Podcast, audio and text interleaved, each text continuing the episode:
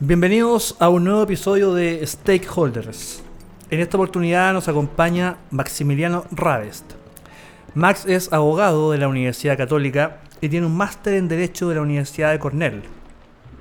Ha sido profesor de Derecho Constitucional y de Derecho Administrativo en universidades chilenas y en esta oportunidad nos acompaña para conversar precisamente sobre el debate constitucional. Max, bienvenido. Muchas gracias por la invitación, Sebastián. He seguido con atención tu programa Stakeholders. Es un concepto muy interesante que viene justamente de Estados Unidos. Desde el punto de vista del derecho constitucional, ¿cómo se ha visto la discusión constitucional que hemos tenido en este país en los últimos 5, 10, 15 años? Bueno, yo diría que la discusión constitucional parte poco después de la reforma constitucional del 2005, que supuestamente iba un poco clausurar el debate constitucional y por fin resolver el problema de legitimidad que se acusaba que tenía la constitución de 1980. Y hay un libro de Axel Kaiser que se llama La fatal ignorancia que relata que ya en, 2000, en 2007 los parlamentarios del PPD-PS presentan una propuesta de reformas constitucionales y después y también la democracia cristiana. Y después del 2009 tenemos la famosa Océano Azules que encabeza Pablo Ruiz Table como plataforma programática del entonces candidato Eduardo Frei y eh, abogan por reformas constitucionales importantes. Y tenemos también el 2013 el libro La fatal ignorancia, o sea, perdón, eh, La constitución tramposa del profesor Fernando Atre y tenemos un seminario de la Universidad de Chile también sobre nueva constitución que se que se expresó en una publicación de un libro, un número de la revista Derecho Público de la Universidad de Chile. Y esto me recuerda a otra publicación que es muy interesante respecto del debate previo a la Constitución del 80, que es un libro que se llama em, Nueva Sociedad Vieja Constitución, compilado por el profesor eh, Guzmán Dinator, que fue el año 63 y después, 1973, empieza todo un cambio constitucional también. Entonces, uno puede decir que en un lapso de, de 10 años desde una publicación académica de este tonelaje, empieza a haber cambios constitucionales fuertes. O sea, probablemente vamos a tener una constitución antes de, de los 10 años de, de contados desde ese hito que podríamos considerar de nueva constitución. Un concepto que a mí no me gusta utilizar porque implica ruptura institucional necesariamente.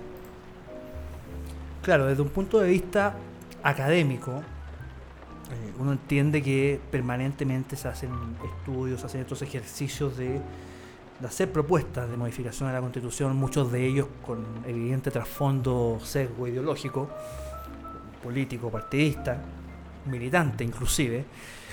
Pero, ¿desde qué momento crees tú que además has trabajado en, ONGs, este, has trabajado en municipalidades y, tienes un vínculo, eh, por decirlo de alguna manera, con el, con el Chile real.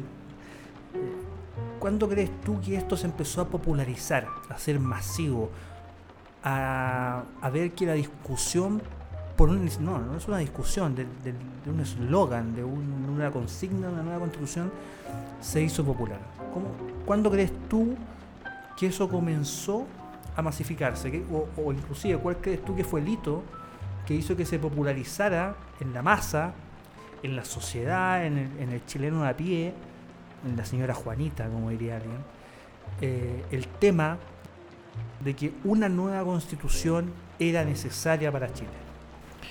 Yo la verdad no, no tengo la respuesta a esa pregunta. Em, me llama mucho la atención el fenómeno porque uno podría decir que la plataforma programática de Bachelet 2, 2013, contemplaba este tema.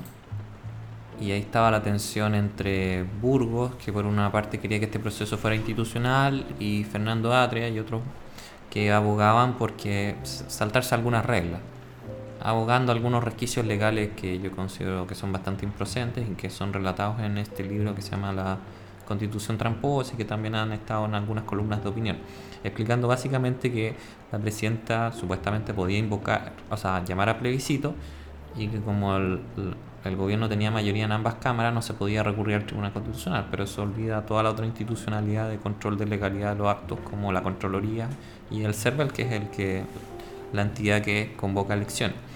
Eh, entonces yo no, no, tengo claridad de cuándo se masificó la idea. Durante muchos años la encuesta CEP ponía en lugar muy poco relevante la discusión constitucional. Bachelet ganó, pero mm, aparentemente no, este tema no generó entusiasmo. 250.000 personas participaron en el proceso constituyente, lo que parece un número bastante bajo. Em, los partidos políticos que tienen que han abogado más por este tema, los del Frente Amplio, uno ve poca participación en sus instancias y poca cantidad de militantes, entonces uno uno no, no, no, sabría decirte cómo pesquisar este tema. Después gana un gobierno de centro derecha con una agenda totalmente distinta. Entonces, mm, yo no sé realmente cuándo se masificó el tema. De hecho, uno conversa de repente con gente de, la, de las marchas y al principio no era un tema de las marchas. Entonces, yo creo que ha sido un, un las ideas cuando se dicen de manera persistente en el episodio pasado tú, tú recordabas eh, cuando Tomás Hitch votaba la constitución al tacho de la basura, en, eso fue en la campaña del 99. Y yo creo que fue el actuar persistente de un grupo político que cada vez fue creciendo y que fue absorbiendo a sectores más moderados y que eso generó que, que, se instalara el tema, pero yo diría que este tipo de discusiones vienen más bien desde arriba hacia abajo, no de abajo hacia arriba. Son discusiones de élite, claramente y claro, haciendo alusión a lo que tú, me mencionas, uno podría deducir que esto obedece a una planificación, a una agenda, sin sonar paranoico, de, de ciertos grupos políticos, de cierta élite política, que siempre ha tenido como agenda el cambio de la constitución, fuera por los motivos que fuere, pero que indudablemente lograron instalar el tema. Y de hecho uno se pregunta, perdón, cuando, cuando uno ve que la, la expresidenta Bachelet presenta su proyecto de ley de nueva constitución a solo semanas de irse, de terminar su gobierno, uno se pregunta qué tan convencida estaba ella de esto. Ella tenía la convicción de hacer esto si presenta un proyecto de ley de esa envergadura a solo semanas de irse del cargo sabiendo que una discusión como aquella requerirá, tomaría meses de discusión. Entonces uno dice, ¿quién estaba detrás de esto? ¿A quién le interesaba esto? ¿Ella tenía la convicción o quería, o, quería solamente dejar el checklist, hacer, marcar el punto, eh, poner la bandera del tema? ¿Qué crees tú al respecto? No, yo creo que ella sí estaba convencida de, tener un programa realmente transformador. De hecho, me atrevería a decir que la Bachelet 2 es más honesta que la Bachelet 1, o por lo menos estaba más constreñida Bachelet 1. En cambio, Bachelet 2 podía hacer las cosas que ella realmente quería. Yo creo que ella quería un cambio, una transformación relevante en la sociedad chilena. Recordemos que ella es de una matriz ideológica marxista eh, y ella estuvo en la RDA, o sea, esa, eso es su, su campo de acción ideológico. Y lo más cerca posible de, alcanzar esos objetivos es lo que a ella más la interpreta. Eh, y por distintos por distintas vías podríamos decir. El tema de la agenda de mujer la agenda de derechos humanos la agenda constitucional eh, la agenda laboral la agenda tributaria o sea puros temas de transformación de cómo se concebía el modelo económico social en Chile antes de su llegada. A me parece que ella estaba bastante convencida del tema, sin perjuicio de que obviamente tenía asesores como Tomás Jordán y otros que eran los que obviamente redactan los detalles de estas normas, pero yo creo que ella sí estaba convencida y, yo creo que ahora dice con, ve, yo tenía razón. Eh, yo creo que presentar el proyecto de reforma constitucional que, que introducía un texto completamente nuevo, que, es admisible bajo las normas actuales de reforma de la Constitución, eh, que uno podría cambiar todos los artículos, o sea, no, no hay ningún límite en ese sentido. Eh, era parte de su, de su testimonio político y de instalar el tema. Y parte de esta persistencia que viene desde, como tú relatabas, yo creo, desde, bueno, desde antes incluso, desde el plebiscito del 89 también fue un intento de salvar el tema de la legitimidad. Hay uno lea gente moderada que ya considera que con eso era suficiente. Alejandro Silva Ascuñán, por ejemplo. em, tiene texto en ese sentido, pero claro, había una izquierda que no se sentía satisfecha, entonces llegamos al 2005 y que supuestamente los discursos parlamentarios, uno revisa la discusión parlamentaria y senadores del PS, em, como eh, Jaime Gosmuri, em, Gabriel Valdés, todo muy bien, tenemos por fin una constitución legítima, no solo la, la ya tan conocida frase de Ricardo Lago, o sea, supuestamente había un ambiente político de que por fin superamos el tema de la legitimidad y bueno, y 15 años después estamos en el escenario en que nos encontramos. Y tú quieres tú eres abogado, que tienes un máster en Derecho, que te has especializado en el Derecho Constitucional y en el Derecho Administrativo. ¿Qué opinión te merece la, la Constitución actualmente vigente? No, la Constitución del 80, ni, hacer esto, estas caricaturas peyorativas, que, ya rayan en la ridiculez, pero la, la Constitución actual, la Constitución actualmente vigente, ¿qué opinión te merece? Yo tengo una buena opinión de la Constitución del 80 o de la constitución vigente para ser más preciso, porque poco queda o casi nada queda de la constitución de 1980. Uno normalmente decía que el único capítulo no reformado de la constitución era el capítulo del Banco Central que se acaba de reformar este año. Entonces prácticamente queda muy poco de la constitución de 1980. Hablemos de la constitución política de la República. A mí me parece bastante adecuada. Yo creo que no, no es muy larga ni muy corta. Eh, están las cosas importantes, los derechos fundamentales más o sea, bueno, si están en la Constitución son derechos fundamentales, me parece que hay un catálogo adecuado de derechos fundamentales. Me parece que también hay un buen equilibrio entre los distintos poderes del Estado, sino que tal vez uno podría hacer algunos ajustes menores. Y básicamente por los incentivos de los actores políticos yo haría algunos ajustes que, que se generaron de algunos desajustes en tantas reformas constitucionales que se han ido dando. Porque la constitución original tenía 8 años de periodo presidencial y 4 de parlamentario. Entonces había una posibilidad en el medio tiempo. Estas son ideas del profesor Germán Concha, no son tan originales mías. Y, y, se generó ahí un desajuste porque después se cambió el periodo presidencial a 6 años, después se cambió a 4 y se hizo coincidir las elecciones. En el, pensando de que el presidente iba a tener una mayoría favorable, pero no siempre pasa eso. Entonces hay pocas opciones o pocas válvulas del, sistema político para fomentar la colaboración, para fomentar que el presidente pueda seguir con su agenda consultándole a la ciudadanía en el término medio. Yo, yo, yo en lo personal soy partidario de un periodo de seis años de presidente con tres parlamentarios para que haya un, este espacio de, de no quedarse atorado con un sistema político paralizado. Es muy nocivo porque en el fondo si el, pasa lo que pasa ahora, que el Congreso no quiera colaborar porque total yo en cuatro años más no voy a tenerlo usted presidente ni usted me va a tener a mí de Congreso. En cambio sería muy distinta la dinámica si ya en tres años más, o sea, en tres años vamos a tener elecciones, chuta. Y si yo me veo como una persona muy obstruccionista, tal vez no me van a reelegir, entonces voy a colaborar para adquirir visibilidad y qué sé yo, y salir reelegido. O, puede ser también de que se le ponga un paralelo al presidente, decirle, no me gusta la agenda que está impulsando y cambio las mayorías del Congreso para que usted se ponga de acuerdo. Eh, la existencia de, de distintos eh, partidos políticos en, en el control del Ejecutivo y del Congreso muchas veces he visto como algo negativo. Yo pienso totalmente distinto y en eso estoy influenciado por el constitucionalismo norteamericano. Eh, en el Federalista, que es una obra muy notable, se, se, pensó el diseño institucional de que el Congreso tuviera un pensamiento político distinto al Ejecutivo, justamente para evitar el exceso de legislación, porque una ley busca limitar los derechos de las personas, la libertad de las personas. Entonces, que el proceso legislativo sea difícil. Y también diseñaron un Congreso, porque ellos lo crearon, de dos ramas, Senado y Cámara de Representantes, y que representaran cosas distintas.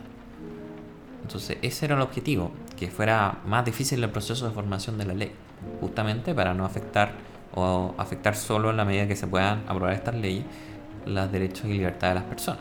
Entonces muchas veces ahora decimos no, que hay obstruccionismo o, o que pueden hacer cualquier cosa, entonces también esos diálogos institucionales a veces son buenos para generar moderación. O se tiene esta idea de que mientras más leyes presenta un diputado o senador es un mejor legislador, pues, totalmente erróneo.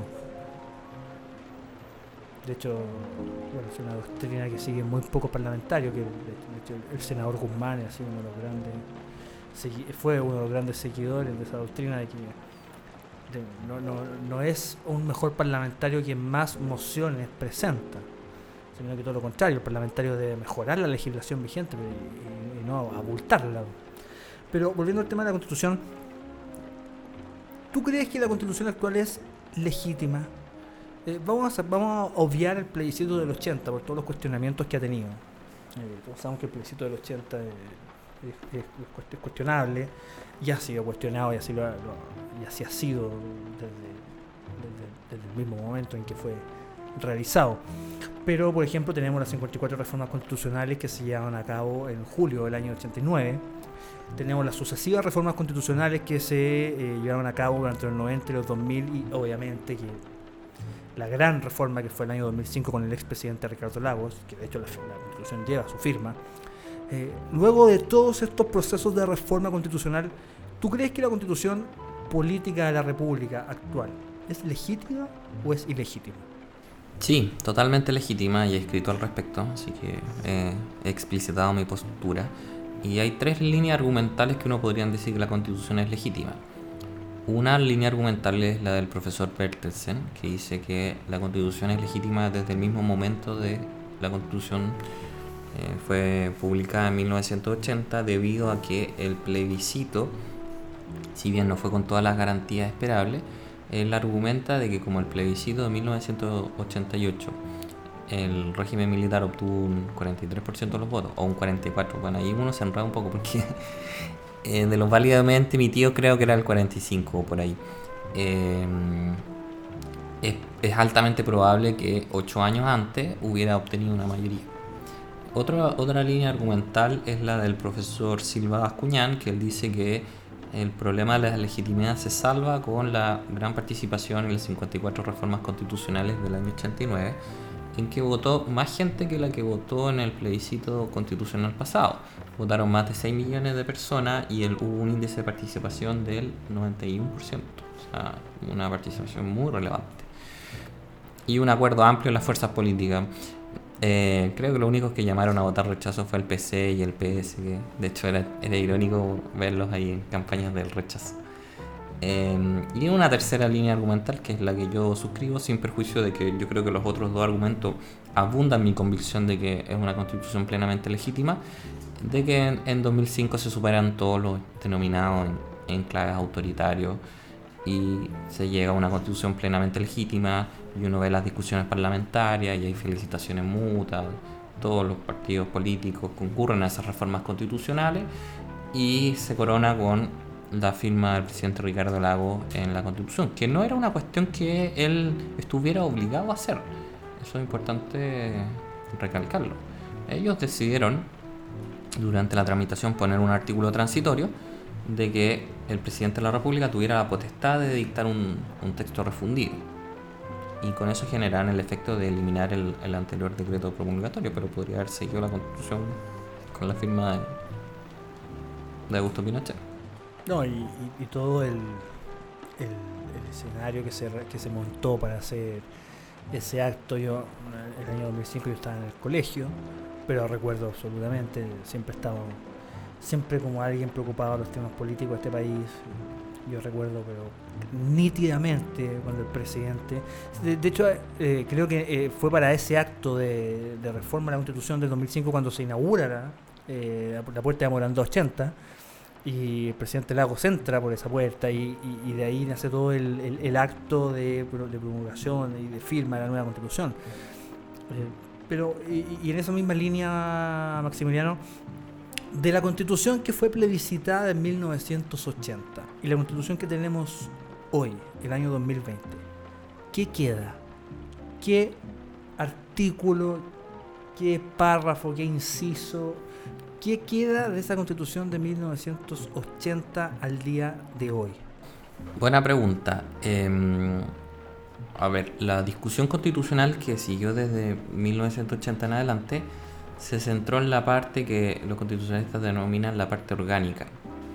En general había bastante acuerdo de la parte eh, dogmática. Actualmente se cuestiona mucho esa parte de la constitución, pero es un debate relativamente nuevo. los temas valóricos, como se dice vulgarmente. El, el, capítulo primero de bases de la institucionalidad y el capítulo tercero de deberes, derechos y garantías constitucionales. Esa parte había bastante consenso. De hecho, para la gente izquierda que le gusta como criticar esta constitución valórica, eh, en 1989 la concertación propone una norma para profundizar el tema valórico de la constitución y incorpora un concepto que a, gente como Fernando Atre no le gusta, los derechos esenciales que emanan de la naturaleza humana. Eso no estaba en la, en la redacción original. Pero había gente en la concertación de ese entonces, como José Antonio Veragallo, Francisco Cumplido, que también seguían la tradición del derecho natural y estuvieron muy felices de incorporar una cláusula como esa. Em, entonces la mayoría de los cambios, eh, esa, parte ha, sido poco, poco modificada de la constitución. Eh, hubo una modificación al el artículo octavo, que ahí se eliminó la referencia a partido de ideología marxista o que fomenta la lucha de clase y eso se trasladó al 19 número 15 en una fórmula más moderada para promover el pluralismo político. Eh, y después, en 2005, se incorporó este, este artículo que ahora trata temas de probidad y transparencia. Es un cambio que uno podría decir relevante en la parte orgánica de la Constitución.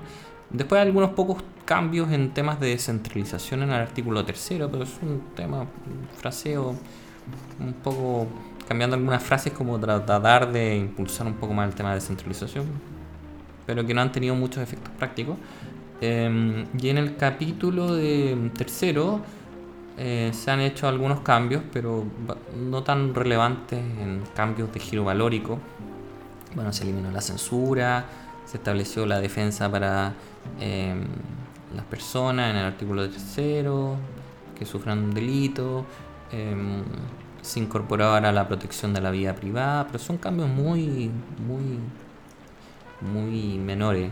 Lo que sí ha habido, sí, una, una lectura por parte de los tribunales un poco distinta en el tiempo. Una constitución que originalmente no estaba pensada como para proteger los derechos económicos sociales, vía una interpretación que tienen los tribunales de la propia utilización de los derechos sociales, se han ido protegiendo temas como la salud, el derecho a la educación y otros desde el punto de vista de, puede, sonar un poco incluso discriminador, como dirían hoy día algunos, pero desde el punto de vista de, del derecho, estrictamente del derecho, el derecho constitucional, de, alguien experto en derecho constitucional. Eh, no, no, no, como, como, como, reza el, el, dicho estadounidense, un, facts don't care about your feelings. Pero desde el punto de vista del derecho constitucional, ¿cómo debería ser una buena constitución? ¿Cuáles son los mínimos que debería tener una constitución? ¿Y cuáles son, obviamente, aquellas materias que eh, deberían quedar eh, para iniciativa de ley y, no consagrado en un texto constitucional?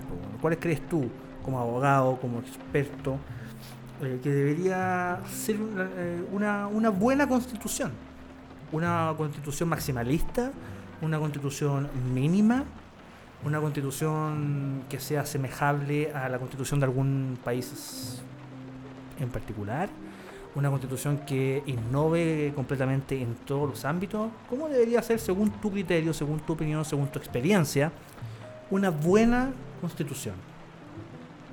Es una muy buena pregunta. Yo creo que hay que partir explicándole a nuestro audio escuchas que es una constitución. Y una constitución está para dos cosas, para organizar el poder y para establecer los derechos fundamentales de las personas. O sea, aquellos derechos que son tan importantes que los tenemos que poner en la constitución para sacarlos de la discusión, como dice John Jackson. Eh, para que es de lo que ya no votamos. Porque son tan cosas tan importantes, ponemos en la constitución para no ponerlo a discusión si, oye, ley de libertad de expresión, ¿vamos a aprobarla o rechazarla? No, son temas tan importantes que los ponemos en la Constitución para sacarlos del debate político, del debate político contingente. Eh, dicho lo anterior, yo creo que em, nos sirve el derecho comparado, pero hay que usarlo con cuidado. A mí me gusta la constitución norteamericana, pero no se me ocurriría tener la constitución norteamericana en Chile. Hay mucha gente de izquierda que le gusta la constitución alemana, pero nosotros no somos Alemania. Entonces también hay que, hay que ser cuidadoso con eso. Em, yo creo que una buena constitución, en el caso de Chile, eh, yo no propondría ni una maximalista ni una minimalista.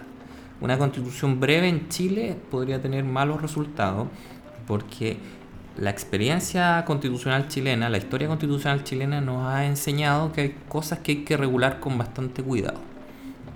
Entonces hay un constitucionalista, que no vamos a decir su nombre, que dice, oye, obvio que vamos a tener derecho a propiedad. Es algo obvio. Pero cuidado, una cosa es tener una, una frase que diga, la constitución asegura a todas las personas el derecho a la propiedad. Punto. Y otra son los 10 incisos, las páginas y media que tenemos de derecho a propiedad. Entonces, en los detalles está el peligro muchas veces. Entonces, claro, alguien me puede decir, no, pero quédate tranquilo, si va a estar el derecho a propiedad porque está en el Pacto San José Costa Rica y si memoria no me falla el 135 de la Constitución establece que la nueva Constitución tiene que respetar los tratados. Pero claro, si está el derecho a propiedad así en términos tan vagos, le da mucho espacio al legislador. Y la experiencia constitucional chilena nos ha enseñado de que el derecho a propiedad es un derecho que ha sido vulnerado en el pasado. Entonces, por eso la constitución lo protege especialmente. Eh, yo creo que también tiene que haber un adecuado equilibrio y separación de los distintos poderes del Estado. O sea, de que ninguna, ninguna institución tenga excesivo poder. Tal vez en eso falla algo la constitución vigente de darle demasiado poder al presidente, pero también es, también es parte de nuestra experiencia constitucional, porque también cuando se le ha dado mucho poder al Congreso, eso también ha generado problemas. Entonces hay que, hay que ser muy cuidadoso en, en qué tipo de cambios se hacen en esa materia. También hay que tomar una decisión de si vamos a mantener todos los órganos que tenemos o vamos a eliminar algunos. Yo creo que lo más probable es que la mayoría de los órganos que tenemos se mantengan, salvo el caso del Tribunal Constitucional, que yo creo que ahí hay un consenso bastante grande en la izquierda de eliminarlo y en la derecha de modificarlo. Entonces probablemente va a ser averiado. Pero lo que sí, independiente del órgano, se tiene que mantener el principio de supremacía constitucional, de que la constitución es norma eh, suprema, que vincula a todo el ordenamiento jurídico y que tiene que haber un órgano que custodie la constitucionalidad de eh, el control de constitucionalidad de las leyes. Porque si no, como dice el juez Marshall, las constituciones son absurdos intentos por parte de la gente de limitar un poder que por su propia naturaleza es ilimitable. Y dicho, dicho aquello, Maximiliano, ¿qué crees tú que es lo que por ningún motivo debería quedar consagrado en una nueva constitución? ¿Qué es aquello que crees tú eh, que debería quedar relegado a materia de, ley simple o ni siquiera da lo mismo del tipo de, tipo de ley que sea, pero que no, qué materias no deberían estar en una constitución, en una nueva constitución. Y que obviamente eh, que esté en el tapete, que, esté en la discusión pública, política hoy. Eh, nosotros somos personas que estamos hiperinformadas eh, somos parte de una, desde ese punto de vista somos parte de una elite, eh, estamos hiperinformados, eh, sabemos qué es lo que se está discutiendo, sabemos qué es lo que se está proponiendo desde todo el espectro político y, en base a aquello, ¿qué crees tú que de todo lo que se está proponiendo, de todo lo que se está diciendo, de todas las propuestas que se han realizado, de todos los proyectos de ley inclusive que se han presentado en el Congreso, ¿qué crees tú que por ningún motivo debería quedar consagrado en una nueva constitución. Yo creo que una cosa que no debería estar consagrada en una nueva constitución es la definición de políticas públicas eh, en la constitución. Eh, de hecho, hay un proyecto de reforma constitucional presentado por el senador Navarro y otros más que propone un sistema de reparto y establece toda una regulación constitucional. Bastante mal hecho, pero está ahí. la técnica bastante mala, se la redacción es muy mala del proyecto, pero bueno, podría eso prosperar en una convención. Entonces uno dice, un sistema de seguridad social anclado en la constitución no es recomendable, porque los sistemas de seguridad social requieren modificaciones en el tiempo para ir adaptándolos a las realidades cambiantes. O sea, de hecho, por eso que hay un proyecto de ley de reformar las pensiones, o el sistema de seguridad social, porque ha aumentado la esperanza de vida, la, hay una necesidad de incrementar el, ahorro que hacen las personas, para mejorar las pensiones, o sea, hay toda una dinámica que tiene el sistema de seguridad social que hace altamente recomendable de que eso no quede fijo en la constitución. Eh, otra cosa que no recomendaría es excesiva derechos sociales en la constitución, porque eso haría que la constitución se vuelva una norma programática y no eficaz, porque ya llega un punto que la realidad supera lo jurídico que imposible el cumplimiento de la Constitución. O sea, que usted diga, bueno, en la Constitución todas las personas tienen derecho a departamentos de 8.000 UF. Entonces eso, bueno, es irreal, claramente. Es imposible, ¿no? no se puede hacer. Todo el mundo tiene derecho a, no sé, tener un parque bicentenario en todas las comunas de Chile. y básicamente hacer política pública en, el, en la Constitución. Y, y, ahí el otro peligro es que se genera un problema con la democracia de que en el fondo los jueces van a ir decidiendo cuáles son los límites de todas estas políticas públicas que pongamos en la Constitución y no van a ser los representantes electos democráticamente. Otra cosa que no diría que era la Constitución y que hay sectores más radicales de la izquierda que ya están diciendo es que o eliminar el Banco Central o quitar su autonomía. Y eso es un riesgo bastante severo. Y, ahí hay que explicarle a, a las personas por qué es tan importante esto, porque ha habido una trayectoria institucional eh, en Chile antes de 1973 la política monetaria y la política fiscal dependían del gobierno turno. Entonces, si un gobierno quería incrementar la cantidad de circulantes, podía hacerlo libremente. Y eso, se, y eso generaba inflación y Chile tuvo tasas de inflación entre 1925 y 1973 bastante elevadas, llegando al culmine con el gobierno Salvador Allende más de 150%. Incluso historiadores marxistas como Gabriel Salazar lo, lo, lo reconocen. Entonces, eso sería un grave problema. Eh, yo creo que otro, otra cosa que no debe quedar en la Constitución es eliminar los límites al poder. Y en la izquierda más radical, se escucha la eliminación del Tribunal Constitucional, entonces están operando en una lógica que no es nueva, que es de eliminar los límites al poder. Porque ellos dicen no, que, que la regla la mayoría, que mande las mayorías. Y eso es muy peligroso porque, uno, las mayorías son circunstanciales. Dos, una mayoría puede afectar derechos fundamentales. Tres, la mayoría puede abusar de su poder y no queremos que hagan eso y por eso existe el Tribunal Constitucional, la Contraloría General de la República, un Congreso dividido, también se escucha eso del, del, Congreso unicameral y yo creo que tiene dos problemas el Congreso unicameral. Uno, no limita el poder del Congreso porque solo habría una Cámara, por eso los padres fundadores de Estados Unidos diseñaron dos Congresos.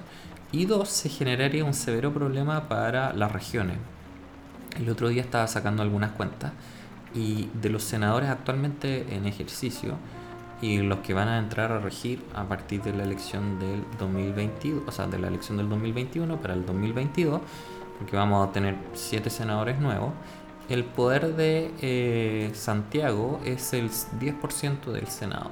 O sea, eso le da un contrapoder relevante a las regiones. Si no tenemos Senado, eh, Santiago va a ser mucho más dominante y, para nosotros que nos interesan los temas de descentralización, claramente hay un contrapeso relevante. En el, en el Senado norteamericano, o sea, perdón, en el Congreso de Estados Unidos, está esa misma lógica pero con los estados federados. En un estado pequeño como Wyoming, tiene dos senadores, igual que un estado grande como Texas o California. Y el sentido de eso es que los estados grandes no abusen de su poder y tomen en cuenta estados pequeños. O sea, el darle más poder a las regiones en el Senado tiene ese sentido. Si no, la, las zonas más pobladas van a abusar de su poder y van a abandonar el resto del país, lo que no es algo deseable. Y en, esta, en este tipo de materias, que principalmente la izquierda, eh, y, digámoslo, la, la, izquierda más radical, busca eliminar de un nuevo texto constitucional, como tú bien señalas, el banco, la autonomía del Banco Central, un Congreso bicameral, consagrar derechos sociales. Eh, ¿Tú crees que actualmente es necesario un tribunal constitucional con las facultades que tiene hoy día? ¿Debería existir un tribunal constitucional en una nueva constitución? Y, y en el caso que exista, se mantenga el tribunal un tribunal constitucional en una nueva constitución, eventualmente, porque hay que recordar que el resultado de la convención constitucional está sujeto a un plebiscito de salida. Hay, hay, que recordarlo, eso mucha gente se lo olvida y cree que esto ya está oreado y sacramentado. Pero en, la eventualidad de una nueva constitución, ¿tú crees que debería existir un, tribunal constitucional? Eh, ¿Debería ser igual al que tenemos actualmente? ¿Debería tener otro tipo de características? Porque la izquierda, obviamente, y la izquierda más radical, valga la redundancia, no quiere el tribunal constitucional, quiere eliminarlo, lisa y llanamente. Eh, desde el, desde, el lado de, la centro derecha y la derecha, eh, todos, por lo que yo he podido ver y, las propuestas que se han hecho, la, gran, la abrumadora mayoría está por modificar el Tribunal Constitucional. Nadie, eh, nadie está por mantenerlo tal cual como está hoy día.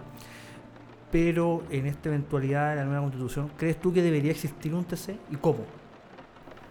Bueno, yo también he escrito del Tribunal Constitucional, así que mis opiniones son tan publicadas, así que no puedo arrepentirme, o bueno, sí puedo arrepentirme, pero eh, en este caso al menos las mantengo.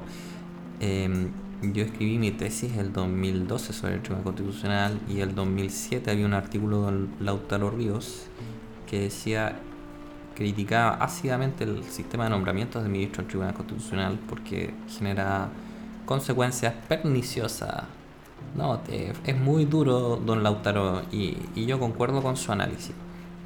Lo que no concuerdo es con la solución al problema. Don Lautaro proponía de que los ministros del Tribunal Constitucional fueran designados por el presidente de la República con acuerdo de mayoría simple del Senado. Yo propongo, o creo que lo más adecuado, es un, mecanismo de nombramiento en que participen los tres poderes del Estado. Que haya un concurso público a la Corte Suprema, una, que elabore una quina, presidente somete un nombre a dos tercios del Senado. Me parece que la participación de los tres poderes del Estado genera, genera buenos incentivos de que la persona designada em, no tenga lealtad a ningún poder en particular del Estado, porque tiene que pasar tres filtros distintos. En cambio, ahora lo que pasa es que los ministros del Tribunal Constitucional son designados directamente por una persona. Entonces ahí la dependencia es muy fuerte. Y no vamos a hablar de ningún caso en particular, pero eso va ampliamente conocido en la prensa, como los ministros terminan alineándose muy fuertemente con las personas que los designaron. Aunque hay casos bien notables de ministros que han demostrado bastante independencia y bueno, lamentablemente les, les cuestan los cargos. Eh, pero es notable que sigan existiendo esos ministros que pongan pongan por sobre sus intereses o los intereses de quien los designó, los intereses de la Constitución. Eso fue el caso de Jorge Correa Sutil. Jorge Correa Sutil declaró inconstitucional los decretos de, que establecían créditos para el Transantiago, que la fórmula era por mediante una ley y no mediante un decreto. Y eso le costó que no, no la renovaran el periodo, entonces solo tuvo tres años en el Tribunal Constitucional. Entonces, lo ideal sería un, un tribunal de gente muy calificada y yo creo que las designaciones de la Corte Suprema de Ministros del Tribunal Constitucional han sido muy adecuadas, gente que sabe mucho, que es muy adecuada y que, y que tiene ciertos grados de independencia, no siempre, pero a, veces se logra.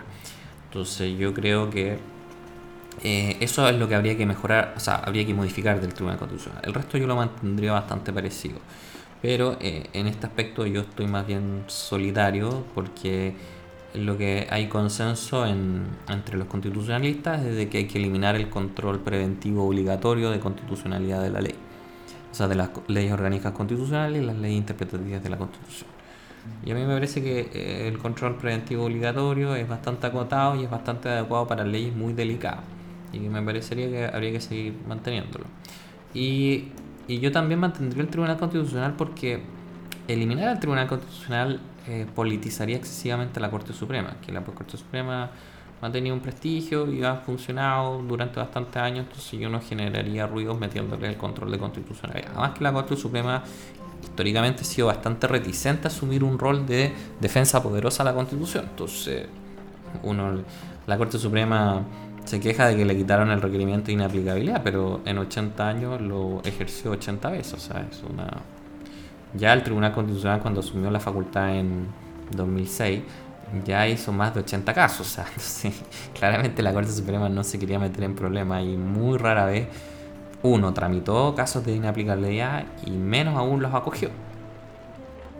Y de este proceso constitucional en el que estamos inmersos, eh, hay que recordar que el 11 de enero se inscriben, se van a inscribir las candidaturas y las elecciones en abril. ¿Qué esperas tú de este proceso constitucional?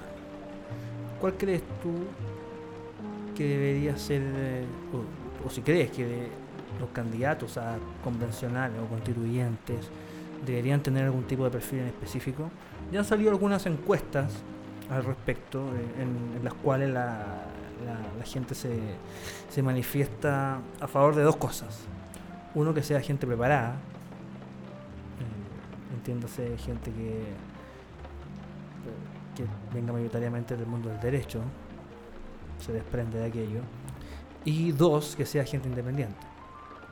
Esos son como lo- lo- los dos principales características que espera la gente o que ha manifestado a las personas que han sido encu- en- encuestadas respecto a este proceso. Pero igual, ¿qué, qué esperas tú de este proceso con- constitucional? Tanto desde las campañas que se van a dar y lo más probable que vamos a ver una cantidad de promesas lícitamente mentirosas, otras más vacuas, otras más basadas en eslóganes y panfletos. Eh, ¿Y qué esperas tú de una, vez que comience a sesionar la convención constitucional? Buena pregunta. Eh, yo, a diferencia de tu anterior invitado, Carlos Yerson, yo soy más bien pesimista. Eh, él cree que va a haber una renovación, pero yo soy más pesimista respecto de que candidatos jóvenes sean solución. Yo creo que es más bien parte del problema.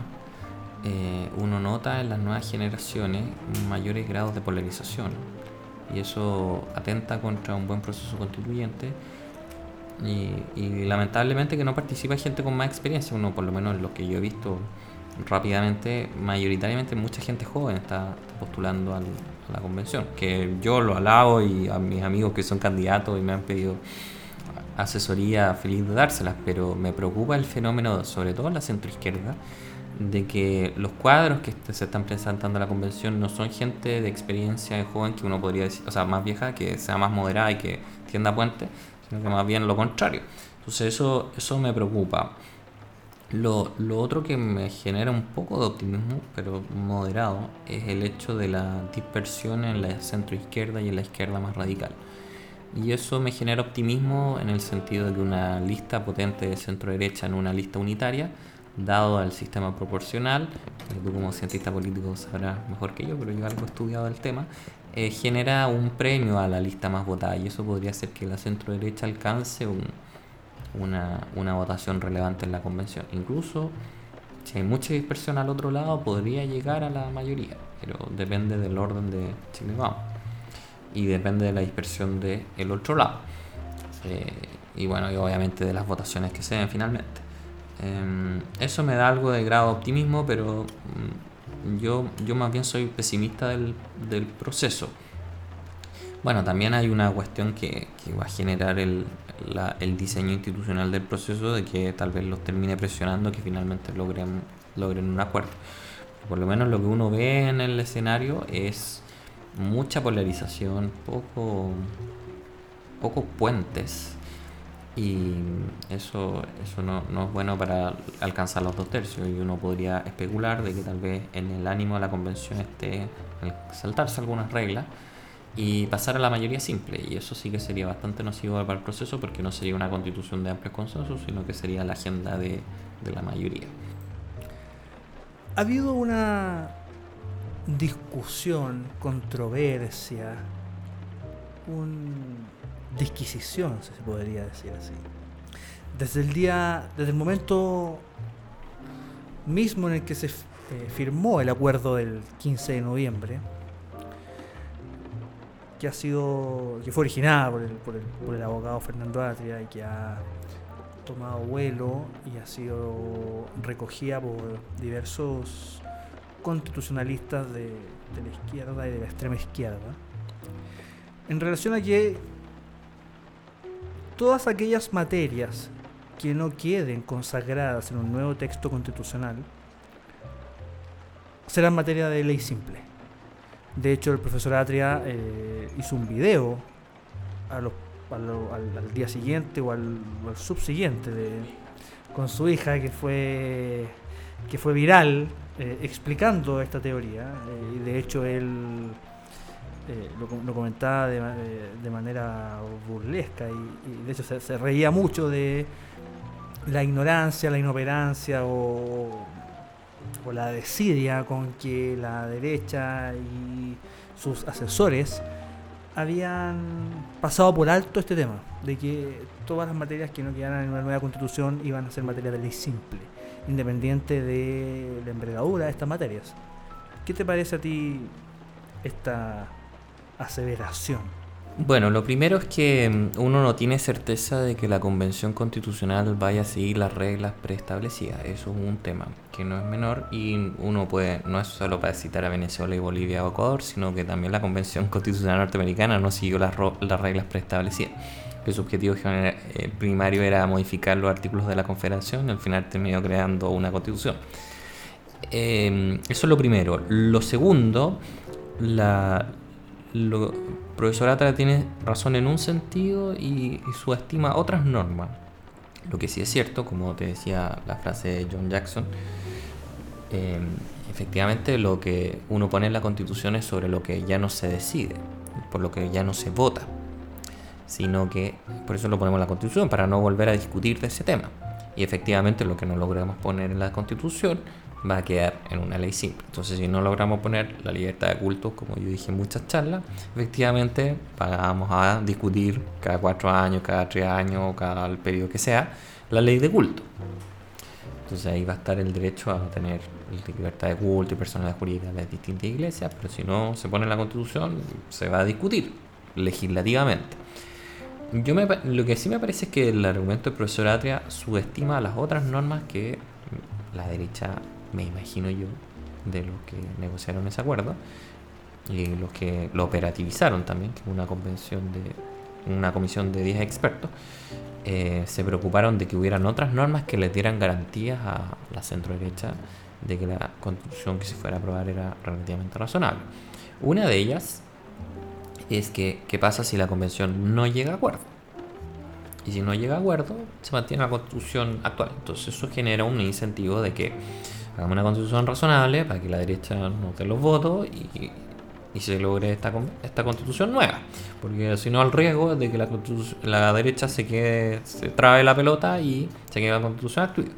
También eso tiene un riesgo político de que el escenario probablemente no va a estar como para que la derecha trabe tanto la pelota porque efectivamente hay un plebiscito en que el 80% de las personas votaron a favor de una nueva constitución.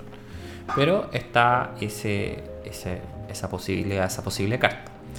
Entonces yo, yo efectivamente lo que no queda en la constitución se discute en, las legislaciones y en la potestad reglamentaria presidente también, así que se mantiene todo más o menos parecido. Pero también hay que considerar las otras normas que tiene la convención y algunas otras normas importantes como los tratados internacionales que ha ratificado Chile. Y ahí eh, la norma no hace la distinción. Entonces, si la norma no hace la distinción, no licita al intérprete hacerla. Eh, entonces también se considerarían los tratados de libre comercio. Y eso podría dar algo más de tranquilidad a los inversionistas extranjeros porque a mí me tocó en mi trabajo anterior o uno de mis trabajos anteriores eh, ver el TPP y el TPP es un tratado de libre comercio pero que tiene bastantes normas sustantivas. No es solo que digan bueno reducimos los aranceles libre comercio sino que también tiene varias normas sustantivas entonces eso también va a ser una garantía o podría ser una garantía para una nueva constitución y que podría descartar un poco los miedos que ha generado la afirmación, digamos, algo destemplada del profesor Atri. En resumen, Maximiliano, ¿optimista o pesimista de lo que se nos viene? Yo la verdad soy más bien pesimista. Em, yo creo que em, no, se, no se va a tener una constitución nueva que represente más los valores y los principios porque lo que yo abogado de una sociedad justa, libre y responsable. Probablemente varios temas valóricos que para mí son relevantes, el derecho a la vida del que está por nacer, eh, la dignidad humana, la libertad de emprendimiento, el derecho a propiedad van a ser disminuidos, la libertad de culto, el Estado laico. Em, creo que se van a ver restringido o al menos uno llega a una negociación con la posibilidad de que te den alguna de esas cosas, no todas. Eh, también creo que probablemente el Tribunal Constitucional vaya a ser sacrificado, tal vez como una herramienta de cambio de algo que es aún más grave que se, se vaya, que sería la autonomía del Banco Central. Y probablemente yo creo que el, país, lo que sí me genera algo de optimismo es el hecho de que la izquierda radical se esté dividiendo tanto. Y como dicen por ahí el dicho, eh, eh, marea agitada o algo así ganancia pescadores o eso podría ser beneficioso para la centro derecha en el fondo división del otro lado o divide para gobernar también había un dicho por allí em, eso podría generar ciertas cosas buenas para la centro derecha pero yo, yo me temo de que Chile yo creo que va a salir adelante y va a seguir pero va a seguir a un ritmo mucho más moderado y mediocre de crecimiento y, y no va a alcanzar el tan ansiado desarrollo y va a mandar ahí como media máquina al país para andar y, y no, no, se va a ir al carajo, pero va a andar como media máquina y no vamos a alcanzar lo que las promesas del desarrollo que se veía tan claro hasta hace pocos años atrás cuando había un amplio consenso político de que una economía libre genera desarrollo y prosperidad conjunto con una política social bien focalizada. Vamos a ser un, un país sudamericano más. Claro. Como decían por ahí uno está más cerca de Argentina o, de Venezuela que de Portugal. Por algo será. Señores, Maximiliano Rades, abogado de la Universidad Católica, máster en Derecho de la Universidad de Cornell. Muchas gracias por haber estado con nosotros hoy día, Maximiliano. Muchas gracias, Sebastián, por la invitación y espero que haya sido interesante para nuestros radioescuchas.